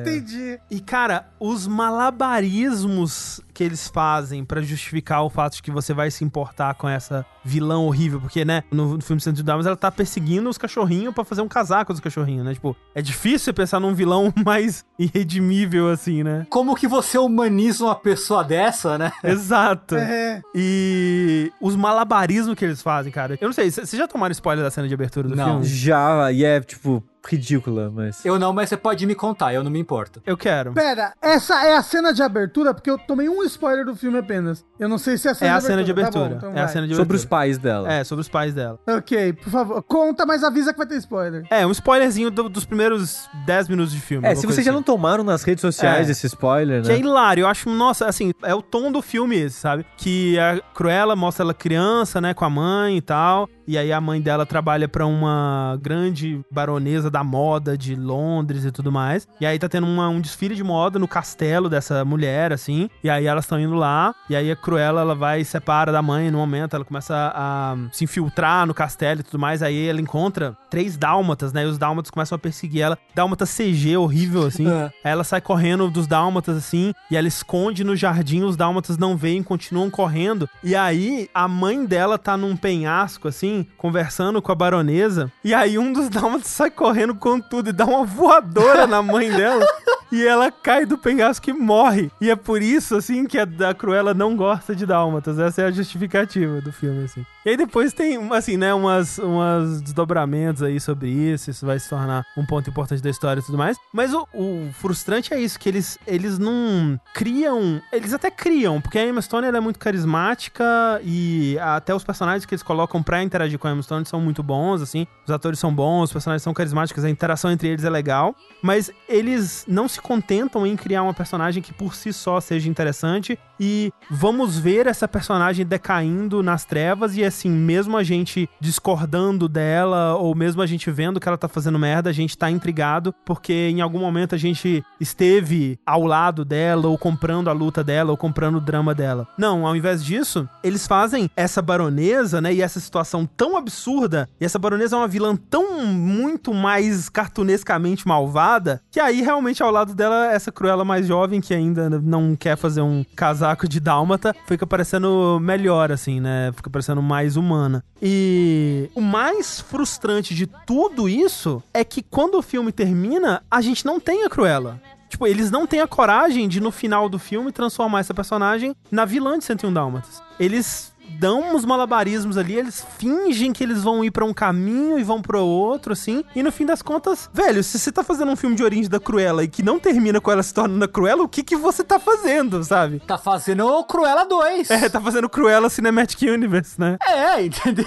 Mas assim, você assistiu Malévola? Não assisti Malévola. Malévola é exatamente isso. Malévola é sobre a Malévola, que é a bruxa amada, a Bela Adormecida. Sim, E sim, é sim. justamente, tipo, meu Deus, ela, sei lá, amava animais, aí um. Aí eles dormiram. É, não, ela falou, não, eles não dormiam, sabe?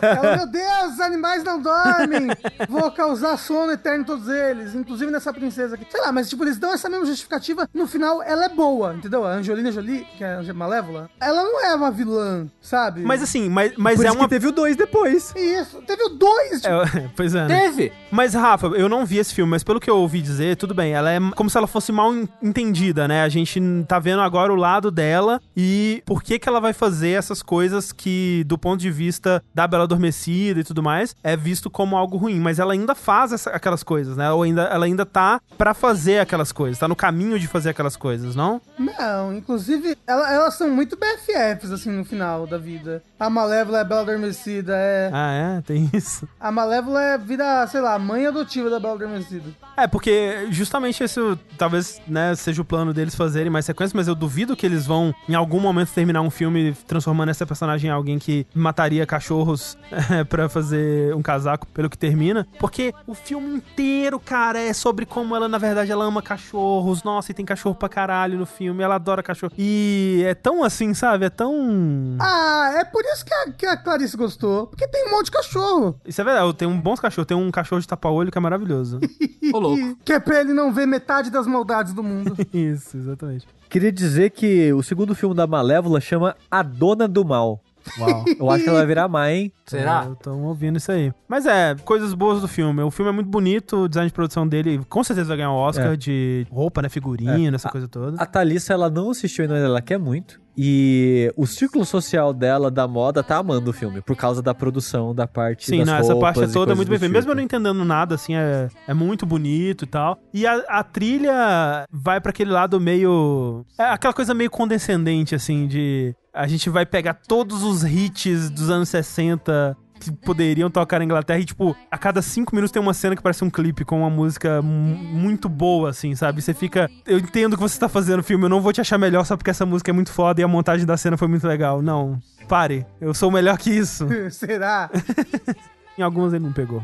Mas enfim, a Emma Stone é muito boa, as músicas são muito boas, a o design de produção é muito bom. O filme é péssimo. Péssimo, o Jay. Ele tá no Disney Plus pra pagar pra assistir? Porque eu não quero. Aí, É, então, é aí que tá, né? Se- No momento, além de assinar o Disney Plus, tem que pagar aqueles não sei quantos dólares. É, ele vai sair pra assinatura normal do Disney Play dia 16 de julho. A gente viu hoje. Ah, Ah, legal. é, normalmente fica um, dois meses, né? E depois vai pro catálogo geral. Um que saiu hoje, inclusive, que eu queria ver pro próximo Fora da Caixa, é o Luca. Dizem que é muito lindo. ah, sim, seu namorado. É, vou ver ele hoje. Qual que é esse, Luca? Da Pixar, né? É, é sobre dois garotos sereio que Hum. estão passando as férias numa cidade da Itália. Não conheço não, mas ok. É o Me Chame Pelo Seu Nome da Pixar. Isso, exato. E aí, a outra coisa que eu queria falar rapidamente aqui é um vídeo do YouTube, na verdade, que eu descobri aleatoriamente, o YouTube me recomendou numa madrugada aí. E é um vídeo de uma hora, assim, e é incrível. Eu queria que tivesse uma, uma sessão do YouTube só pra vídeos desse tipo. Que eu gostaria de ver todos e. Espreme espinha. Não. É uma moça, uma. Ela parece jovem, assim, ela talvez tenha na fase dos seus 20 anos aí. Que nunca leu nem assistiu O Senhor dos Anéis. Eu vi esse vídeo, você você recomendou? Eu assisti. E ela, primeiro ela lê, isso tudo num vídeo só, o vídeo tem, tipo, como eu falei, uma hora. Ela lê o Hobbit, ela lê os três livros, né? Que na verdade ela E, tá com um e ela volume foi único. gravando esses trechos entre os livros. E- e não, entre pedaços do livro. Tipo, ah, eu tô no- na metade do Hobbit, no começo do Hobbit, no final do Hobbit, no meio do, do Sociedade do Anel, meio das duas torres. Ela foi parando pra comentar, né? E é muito legal, primeiro, nos livros, à medida que ela vai. Ela não sabe quase nada. Ela, tipo, ela sabe, ah, tem um cara que chama Gandalf que parece o Dumbledore e. sei lá. Ah, tem um lugar que chama Mordor, tem essa É porta é. aqui, e eu acho que essa É. porta não é a porta de Mordor, é a porta do. dos hobbits, né? Então é muito legal porque ela vai vendo, assim, ela vai acompanhando aos pouquinhos, né? Então ela. Você vê ela se divertindo com a aventura mais leve, infantil de- do Hobbit. E depois ela aos pouquinhos ficando muito agarrada no começo do Sociedade do Anel, porque é muito lento aquele começo, né? E o vídeo dela acaba quando ela tá na parte dos entes, né, do segundo livro. Pior que ela gosta dos entes. e ela vai começando a se afeiçoar pelos personagens. E ela não sabe nem como pronunciar, né? Então ela vai falar Aragorn, mas ela não sabe como falar direito. E ela tenta imitar a pronúncia do. Porque ela tá acompanhando com o audiolivro. Então é um vídeo muito puro de alguém que realmente não sabia nada de Senhor dos Anéis, se apaixonando por Senhor dos Anéis. e Porque ela, termina lendo, vendo os três filmes. é, então, ela termina os livros e aí ela vai ver os filmes e aí a câmera com ela e eu acho que a irmã dela no sofá com as cenas que ela tá vendo e reagindo, tipo, né, são poucas assim, e as cenas um quadradinho pequenininho, mas aí você vai vendo ela vendo agora em filme aquelas cenas e aqueles personagens e ela reclamando das mesmas diferenças que os fãs reclamam há 20 anos dos filmes. E é um vídeo, nossa, maravilhoso. Nossa, eu tava vendo ele, pelo amor de Deus, esse vídeo não pode acabar nunca, velho. Por isso, é por causa desse vídeo que Senhor dos Anéis tá em alta no YouTube, porque por algum motivo as pessoas começaram a falar de, Ah. de Senhor dos Anéis na- nas redes sociais e começaram a aparecer um monte de vídeo de Senhor dos Anéis pra mim. Não apareceu Recentemente, esse. assim? É. Porque, tipo, Vídeo, lançou... vídeo, tipo, aí tem aquele sempre a- da, da Wired, que sempre chama um especialista pra Aham, fazer perguntas de coisas. É bom esse vídeo, inclusive. Aí, tipo, e é um vídeo, sei lá, de um, um mês atrás que eles fizeram com o cara, sabe? Então, tipo, de coisa recente. Ah, então, porque eu não sei quão recente é, mas é, recentemente lançou a versão 4K dos Blu-rays nos Estados Unidos. Então, talvez tenha alguma coisa a ver, mas acho que já tem alguns meses, então não Aí, faria sentido. Alguém tava falando também sobre sexo dos Ah, personagens do Senhor dos Anéis fazendo sexo. É porque acho que vai ter uma série da HBO e aí talvez tenha alguma coisa Ah, assim, não ok. sei. Eu sei que por algum motivo, faz, sei lá, uma semana que Senhor dos Anéis voltou pro universo. eu tô, o que, que tá acontecendo que Senhor dos Anéis voltou? É, mas eu sei que me deu muita vontade de rever os filmes, viu? E eu fiquei com muita vontade até de comprar esses Blu-rays 4K, só que não tem no Brasil ainda. Eu, eu revi os filmes esse ano, né? Pois é, sim. Com o Luca, ele viu, ele viu pela primeira vez e foi bem legal ver ele. Ele já viu Matrix? Não, ele nunca viu Matrix também. Tem vários filmes assim que a gente precisa ver. Ó, rolê pós-pandemia. Todo É, mundo vê Matrix é. junto com o Luca. É, guarda, porque o sonho do André é ver Matrix com alguém que nunca viu Matrix. É isso. Eu já falei isso aqui várias vezes, né? Que assim, eu gosto demais dos filmes do Senhor dos Anéis, mas eu tenho muita dificuldade de rever eles, que eu acho eles muito longos, assim. Mas me deu muita vontade, porque vendo a paixão dela, né? E o amor que ela desenvolveu, porque ela sai da parada uma fã de Senhor dos Anéis, sabe? E ela é muito inteligente, ela fala muito bem. Você É. percebe que ela é, que ela é uma, uma leitora muito ávida. Sim, exato. Né, porque ela, ela leu numa boa velocidade aqueles livros ali. E ela fala muito bem, sabe? Ela, ela, ela é boa com as palavras, diferente de mim, por exemplo. Mas ela, ela é muito inteligente. Porque assim, é, eu não sei se. é, talvez as pessoas que acompanhem a gente há mais tempo saibam que essa é uma atração que é era o meu sonho de fazer a minha vida inteira. Só que é foda isso, porque tem que. Você tem que arrumar alguém que, ao mesmo tempo, adaptando isso pro mundo dos jogos, tem que ser alguém que não conhece quase nada ainda, ou conhece pouquíssima coisa, e ao mesmo tempo tenha muito interesse. Porque não basta a pessoa não conhecer nada e aí vai jogar e, tipo, ah, é um jogo, eu acho, né? Ó, porque eu vi esse vídeo que você recomendou, o YouTube começou a me recomendar muita coisa em Senhor dos Anéis. Eu vi os vídeos do Wired, do especialista, tem duas partes desse vídeo maravilhoso, e um monte, de- um monte de vídeo de Senhor dos Anéis. E aí caiu em um que é: apresentei Senhor dos Anéis pra minha família. É um vídeo grande até, que é um moço obriga o, a mãe, o pai e a irmã dele. Ele queria obrigar só a mãe, mas o pai, o pai e a irmã estavam ali, né? A assistir os, os três Senhor dos Anéis. E assim, a irmã dele, tipo, o primeiro comentário assim, o nome do vídeo poderia mudar pra, é, ao invés de fiz minha mãe assistir dos Anéis, foi fiz a internet odiar a minha irmã. Porque antes dela assistir o filme, ela já tinha decidido que ela não ia gostar. Então, é ela reclamando durante os três filmes e mexendo no celular. Que inferno. Toda hora, ela assim, mexendo no celular. E ai, nossa, não acaba nunca. Ai, nossa, que coisa chata. Ai, olha o cabelo desse personagem, sabe? Então, tipo, imagina se fazer isso com alguém que não tá afim, né, de fazer. Exatamente, esse que é o problema. Porque, tipo, é, é- é um conundrum aí, é um. É um, é, é- é um dilema. Eu sou muito educado em Harvard, gente. É um dilema isso daí, né? Porque assim, se a pessoa se interessa por jogos, ela provavelmente já jogou. E se ela não jogou, ela provavelmente não se interessa. Então, tipo, é, achar uma interseção aí é muito difícil. Então, tipo, achar uma pessoa que é tão lida como essa moça é, tão inteligente, tão tem tanta experiência com livro, desenvolta, né, com a literatura e tantas opiniões sobre filme e tudo mais, que não viu o Senhor dos Anéis nem leu o Senhor dos Anéis, muito difícil. Então, por isso eu acho que esse vídeo é tão especial. Então, fica aí a recomendação. Eu, eu- você consegue ver o título do livro? Do livro? Se você O procurar livro é Senhor dos Anéis. É, sim. o título do vídeo. É tipo, eu, o título do vídeo, se você procurar assim, eu é, assisti e li Senhor dos Anéis pela primeira vez, acho que você vai encontrar. Não, eu encontro aqui, peraí. Mas vai estar linkado no post de qualquer forma. Então, achei o vídeo aqui, André. O vídeo é I Read and Watches The Lords of the Rings for the First Time, da I Live Simone. É isso aí. Nossa, é de duas semanas atrás o vídeo. É, recente. Então assistam, recomendo demais. É maravilhoso. Eu queria que tivesse um milhão de vídeos dessa moça ou de pessoas como ela.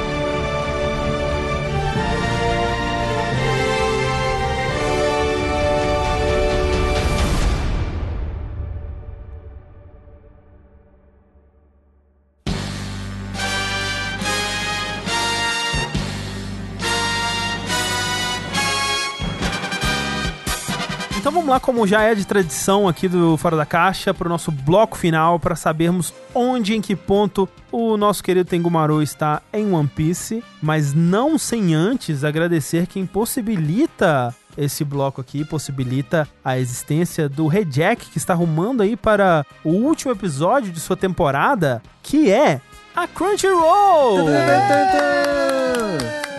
Aê. A Crunchyroll, André, se você não sabe, deveria saber essa altura já, hein? Porra, deveria. Mas se você não sabe, Crunchyroll é aquele, aquela plataforma maravilhosa que permite que você assista animes de forma oficial e com qualidade quando você quiser e onde quiser. Até assim você vai estar ouvindo esse podcast, gravando esse podcast, você pode estar no outro monitor com o Crunchyroll aberto assistindo anime. É verdade. Não deveria. Não deveria, mas você pode se você quiser. É, isso aí chama FOMO, é uma das doenças modernas. Pois é, é, Cringe. É É cringe. cringe, ter FOMO é cringe. É cringe. E você tanto pode usar ele quando você quiser, onde você quiser, que ele tá disponível onde? No PC, seu, seu, seu celular aí, no seu smartphone, no tablet pode, no videogame pode, no Chromecast, no Apple TV, no Rockbox também pode. Olha só, né? Loucura, no, no PC também pode. Caralho. Tá me dizendo se eu quero, eu tenho onde ver. Sushi, querer é poder, Sushi. Caralho. E como sabemos, esse é o, a tagline, né, da Crunchyroll. Exatamente. Crunchyroll, querer é poder. é, é isso aí. O catálogo da Crunchyroll tem muitos animes, tem anime pra caramba, tanto de catálogo, que são os animes que estão completinhos na plataforma, quanto os de da temporada, de cada temporada nova, né? Inclusive estamos pra entrar numa temporada nova em, em julho, né? Começa a próxima temporada, eu acho. E aí, o que acontece? Quando sai a temporada nova, o Crunchyroll passa os animes na mesma semana que passa o episódio no Japão, Rafa. Olha que loucura. Que loucura! Na mesma semana, algum, ah, vários até no mesmo dia, né? Então, é no mesmo dia. Passou na TV, uma hora depois tá lá já, entendeu? É coisa de louco. Legendado bonitinho. E aí tem uns anime que não contentes em legendar, os caras vai e dubla. Aí é demais. Aí é demais. Aí, aí eu não consigo. Aí eu já sou contra. não, sou a favor, tem que ter mais, inclusive. Tem que ter mais, tem que ter mais. Então, assim, quer assistir anime? Vai com o show, entendeu? Por favor, por Por favor. favor. E por favor, se você ouviu esse merchan emocionado e a ideia de assistir anime onde você quiser é, lhe apeteceu, faz o seguinte: você acessa got.cr barra jogabilidade ou clica no link que tem aqui na descrição do post do podcast no nosso site, que você vai ganhar 14 dias de serviço premium de graça, né? Uau. Porque assim, o premium é top. Mas se você não tiver prêmio, tudo bem, porque você pode assistir de graça, vendo comercial, que nem TV. Mas você quer lá, pô, não quero comercial, quero assistir o anime da semana na hora que ele entra. Aí vem no prêmio, entendeu? E a gente vai pagar pra você ter o prêmio. Porra, aí, olha aí. Que mamata. Pagar pra ver anime. É. Literalmente. A gente vai te dar, a gente vai tal qual uma mamãe pássaro entregar na sua boca mastigadinho os animes pagos aí, ó. E se você já fez isso, se você a ideia já te apeteceu, você já fez sua conta, já assinou e tal, está gostando, gostando do serviço, das nossas recomendações e tudo mais, vai lá, falou, Dragon Show. Pô, os meninos são bons lá, os meninos recomendam as coisas boas, os animes de chorar, os animes de rir. Porque a gente tá com, pra quem não sabe, né? Pelo amor de Deus, espero que você saiba, a gente tem um podcast de anime com a dona Crunchyroll aí. Exato. Uhum. O nosso querido Jack ressuscitado pela Crunchyroll é com que muita curadoria humana, trazendo anime de qualidade pra você. Hashtag curadoria humana. E como o Tengu disse, toda a gama de emoções, né? Na nossa curadoria ali. De raiva pra. Pra choro, pra, pra felicidade. choro, felicidade, emoção, empolgação. É. Educação. Ereção. Ereção. E se você quer mais curadoria humana, avise a Dona Crunchyroll que você gostaria de ter mais curadoria humana na sua Se vida. você quer mais rejack, mais episódios da gente recomendando, assistindo animes aí, avise pra Crunchyroll, avisa lá, ó, queria, queria mais uma temporada de, de rejack, queria continuar aí é, a ver Hunter x Hunter, queria que eles dessem essa chance aí pra Haikyuu que eles iam dar, mas foi garfado o menino, Uhum. o menino Hinata. Se vocês querem que continue o checkpoint de One Piece, quiseram obrigar o Sushi a voltar a ver One Piece, pra ele voltar a comentar aqui no, no Fora da Caixa. É verdade, assim que eu sair do, do buraco negro de um Mineco, é, é- é profundo, mas a, a meta é voltar pro One Piece. Então, muito obrigado a Crunchyroll por acreditar na jogabilidade, por reviver o rejack. Crunchyroll, como a gente disse, querer é poder. Querer, poder. É, eu, já eu não queria dar tchau pro Sushi. E eu não queria dar tchau pra vocês também. Eu, eu confesso que parece quando eu saio daqui. Que Normalmente eu saio pra fazer janta, né? Aí eu tô lá na cozinha e eu escuto vocês rindo, se divertindo, eu fico, poxa. Eu queria fazer parte daquele grupinho ali, eu queria ser feliz também. É, o verdadeiro fora da caixa começa aqui. Mal sabe o sushi. Exatamente. Mas infelizmente eu não quero spoiler de One Piece. E infelizmente eu vou ter que sair daqui. Então, ah, até o próximo Fora da Caixa, até o próximo podcast. E um beijo no coração de vocês. Tchau. Tchau, tchau. Tchau, tchau, Sushus. Agora vamos rir, gente. e aí, André? que divertido, nossa.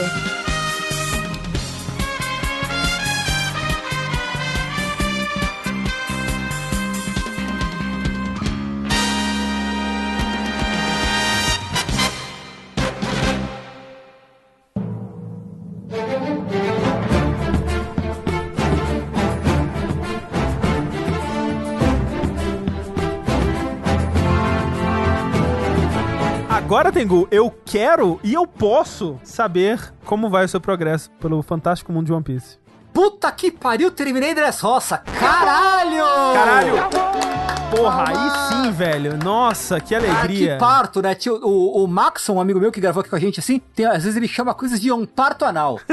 e é um parto anal. Dressrosa é um parto anal. Fica aí o meu, o meu review, assim. É, eu não queria ter te falado, né, da última vez que a gente se reuniu, né, em qual capítulo terminaria, Uhum. mas agora você sabe, né, que foram 100 capítulos, Dressrosa. Puta que pariu! Nossa, tem mangás aí que fazem a história inteira, né, em 100 capítulos. É, caralho, né? Que loucura. Mas acabou. Que bom que acabou. Não só porque foi, né, muito longo, mas o final foi bom. O final é bom, né? O final é bom. Teve aquilo que eu reclamei que não tinha, que era um, um momento flashback do Luffy falando com o Sabo. Depois que eles se encontram no, na- no Coliseu, né? Sim. Sim. Que ele fala, o Luffy tá chorando, ah, você tá vivo, não sei o que, o Sabo, ó, pô, deixa eu pegar lá o Mera Mera no Mi. Não, pode, Kobe! ah." é mó bonitinho esse momento do Luffy com o Sabo e É tudo bom, é mais, bom. né? Mas então, assim, antes de você partir pra outras coisas, o que, que você achou do Sabo em si? Eu gostei dele. Eu queria mais, Aham. Eu ainda quero mais o Sabo. Ele me pareceu um boneco muito intrigante. Muito mais, na verdade, eu tô muito mais interessado pelo Sabo do que pelo qualquer outro boneco da tripulação do Luffy, assim, né? Nesse momento, sabe? É, é foda, porque eu acho ele muito legal, eu acho que ele tem muito potencial, mas ele, e é até curioso porque ele enfrenta o Fujitora, né, em certo momento ali.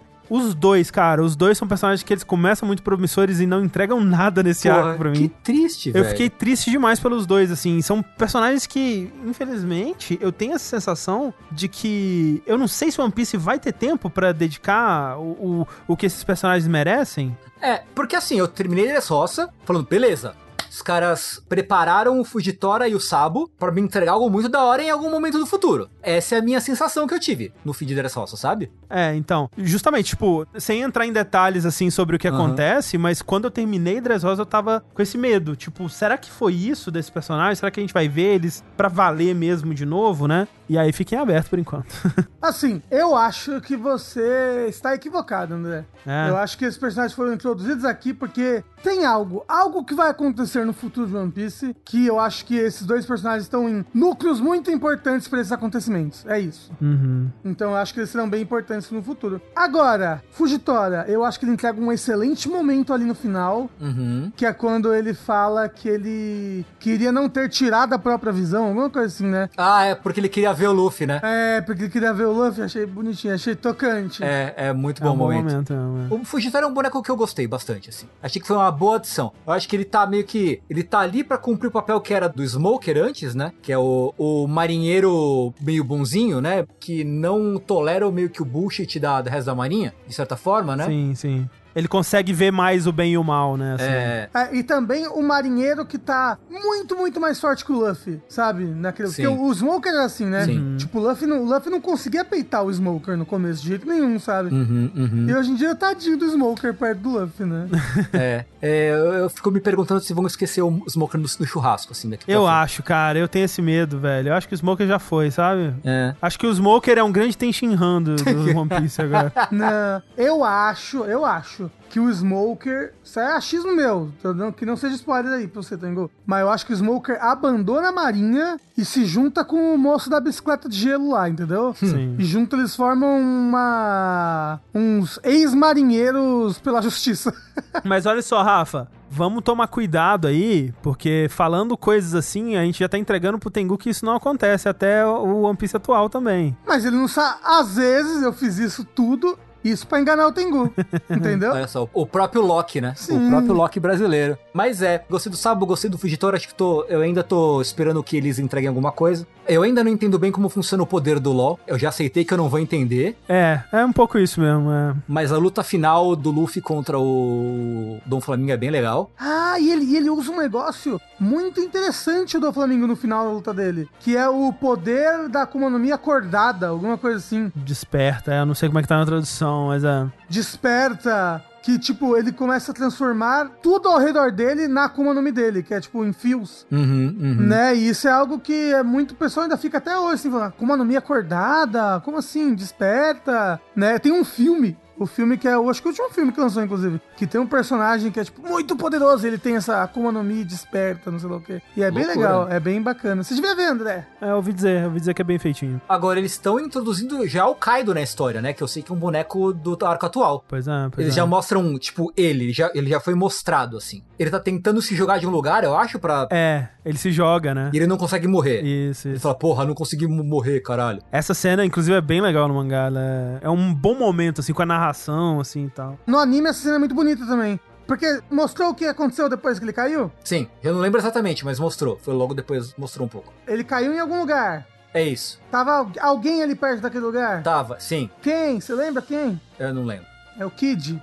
Ah, é verdade, verdade, verdade, verdade. É ele. Inclusive, eu não sei se é nessa parte, eu acho que até antes, que tem o, o Kid crucificando um monte de gente, eu acho muito Tem, é, pesado. é verdade, é, é, é, é, total, total, total. Aparece o, o monge, aparece o Kid, aparece o- os caras da pior geração lá, né? Isso, é. Que eles estão, tipo, numa ali- aliança deles ali, né, nesse momento. É. E aí, tipo, essa cena no anime é muito legal, do Kaido saindo de dentro do buraco, que ele bota a mão assim pro alto, assim, uf. Já começou a introduzir Zou, né? Já mostra o pessoal chegando na ilha, encontra a bicha lá que parece a Nami, que tá com as roupas da Nami, parece. Sim. Então você viu o Sanji de novo? Viu o Sun de novo. Olha aí que alegria. Eu tô tenso, tô tenso. Mostrou que atualizaram os cartazes de procurado do, do- da tripulação também. Que é bom, um bom momento.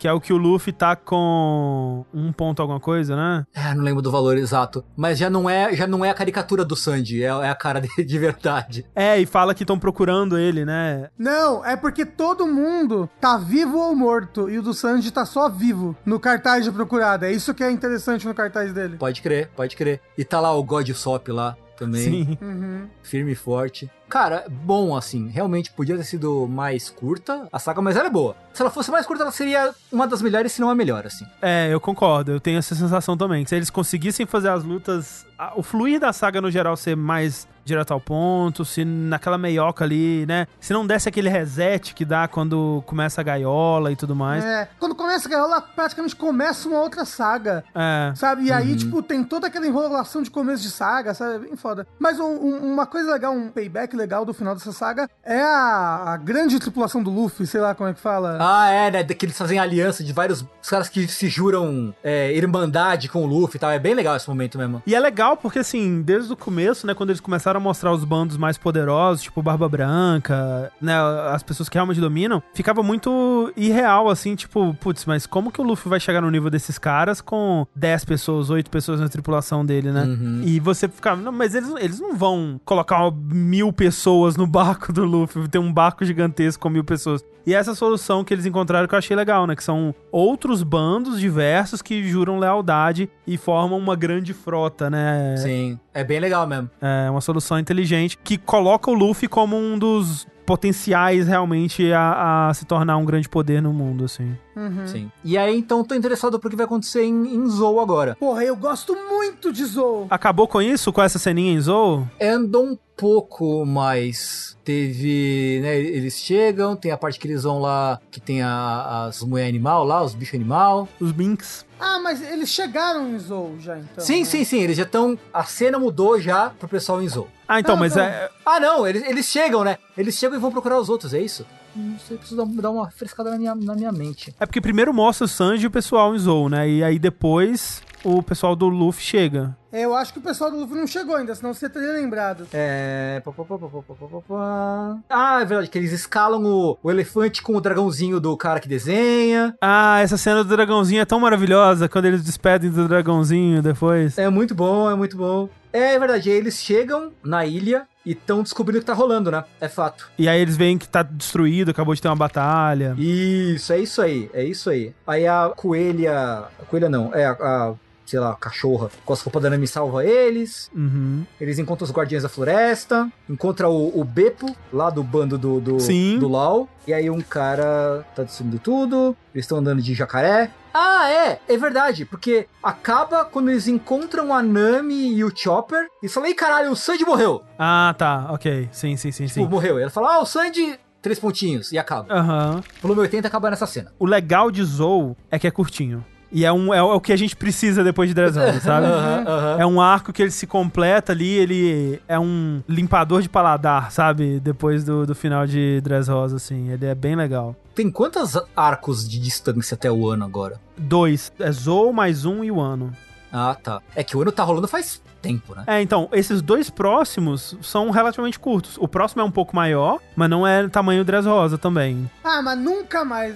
Não, pera. Nunca mais não, porque o ano já tá alcançando e vai alcançar, e vai passar. É. É que louco, porque na minha cabeça o ano é menos enrolado que Dressrosa. Mas é, porque, tipo, o lance de um ano é que é muita história mesmo. Uhum. É muita coisa acontecendo. E o Dressrosa, a minha sensação é que era arrastado. Eu não sinto que o ano é arrastado. Tipo, tem momentos de um ano que eu não, talvez não soubesse de exatamente pra onde eles estavam querendo levar aquilo. Mas é isso, tipo, é muita história. Tipo, é muita história do país, das pessoas, flashback pra caralho, né? E aí vai prolongando. Então é, é mais por isso. Agora, Tengu, Hum. Zou é legal, mas o arco depois de Zou é o meu arco favorito pós-time skip. Pode crer. Vou ter isso em mente. Viva o fim de Dressrosa. Uma coisa legal de Zou também é que eu tive essa sensação, pelo menos, que, ok, agora eu consigo sentir o Oda encaminhando pra um final. Uhum. Tipo, durante um certo tempo de One Piece, assim, isso até antes do time skip, assim, eu sentia que ele tava só expandindo o mundo, só expandindo, expandindo. Porque no começo você pensa, ah, ok, eles vão lutar contra os Chichibukais e vai ser isso, né? Esses são os objetivos dele. Cada um vai cumprir seu objetivo e acabar. Ah, não, ok, eles começaram a introduzir os Yonkou. Ah, não, eles começaram a introduzir coisas do governo e do mundo, né? E tem o Ryubito e não sei o que lá. E parece que o mundo só vai crescendo, crescendo e, tipo, pra onde essa história tá indo, sabe? Ela só tá ficando cada vez maior e maior. E não parece que ele tá fazendo o esforço pra abraçar isso tudo e concluir. E eu acho que eu senti isso pela primeira vez em Zou. Então isso é legal também. Hum. Legal. Estamos ansiosos, Tengu. Estamos ansiosos pra você ler mais. Mas como é que tá a sensação no geral? Tipo, você gostou de Dressrosa, né, no final, Gostei. mas de fato não tá mais aquele One Piece moleque, aquele One Piece... É, não, realmente. Ele não, ele não voltou a ser o que era pré-time skip, assim. Aham. Não voltou. Assim, tá legal. Mas não é. Não voltou a ser o que era, não, pra mim. Mas tudo bem, tá tudo bem, tá tudo bem. Vamos seguir em frente. É, eu acho que o One Piece, mesmo quando ele não está em seu ápice, ainda é muito bom, né? Então... É, É, continua tendo momentos muito bons. Então, até o próximo Fora da Caixa, até o próximo bloco de One Piece, onde quero ver Tengu com o Zou terminadinho, hein? isso. Quero ver. Quero ver também. Quero ver Tengu balançar, né? Não, Algo- é, isso aí. Vamos rir todo mundo pro sushi ficar com inveja. que xixi, xixi, xixi. Ai, que divertido. Meus grandes amigos e verdadeiros. Só os verdadeiros aqui, hein? Que absurdo.